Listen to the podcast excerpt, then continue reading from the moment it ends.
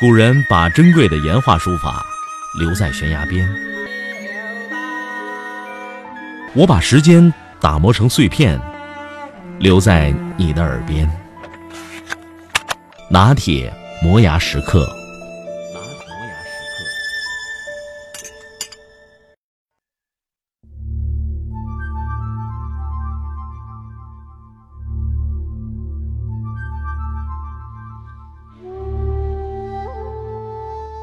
笑有三个层次，第一个层次是笑别人，这种笑最为卑劣、最为低贱，也最为庸俗。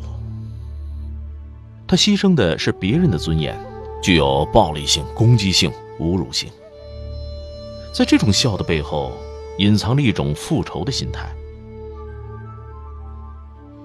第二个层次是笑自己，这是一种有涵养。有教养、有修养的笑。敢于自嘲的人是勇敢的，他脱离了低俗，超越了生物的低级本能，那就是怨恨、攻击和暴力。第三个层次是笑的最高境界，他不笑任何人，不笑别人，也不笑自己，他笑的是世间万物。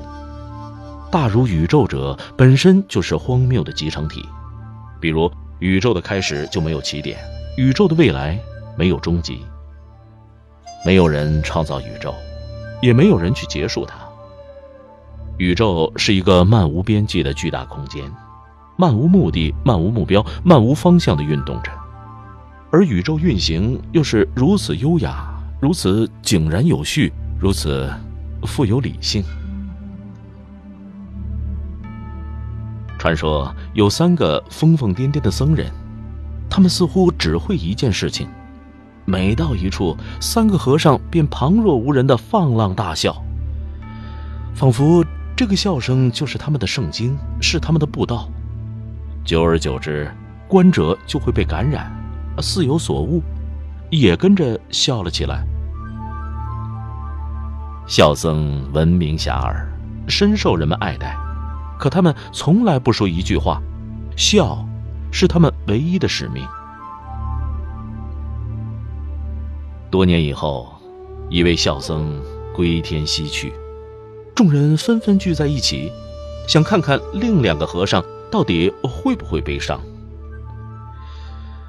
让大家意想不到的是，两个和尚非但没有一丝的伤感，反而依然哈哈大笑。众人忙问其中的原因。这是和尚第一次开口说话。我们笑是因为我们最终胜利了。我们三个人曾经打赌，看谁第一个死去，结果 他赢了。我们在笑自己的失败，笑他的胜利。我们在一起笑了一生，现在他捷足先登，笑是我们为他送别的最好礼物。众人把死者安放在柴堆上，准备火葬。谁也想不到，这死去的孝僧还要在最后一次给大家开一个特别大的玩笑。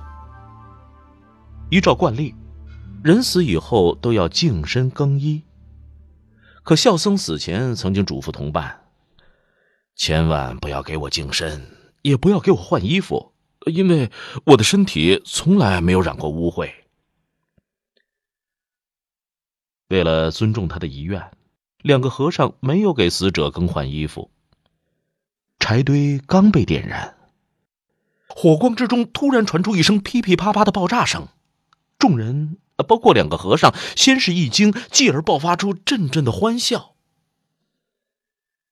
原来，孝僧死前曾偷偷的在自己的衣服里藏了些烟花爆竹，他要最后再逗大家笑一回。两个和尚说：“ 这个淘气鬼，人都死掉了，还再次把我们给赢了。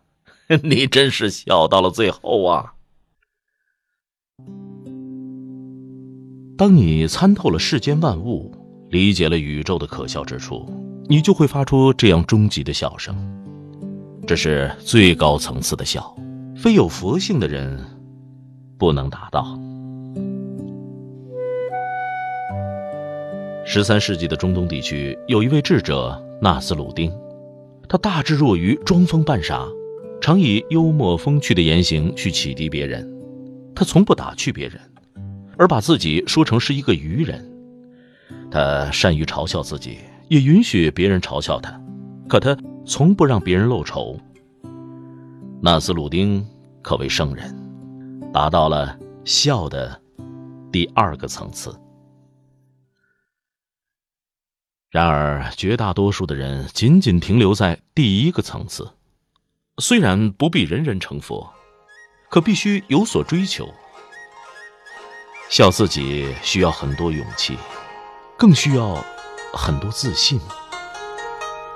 沧海笑，滔滔两草，浮沉水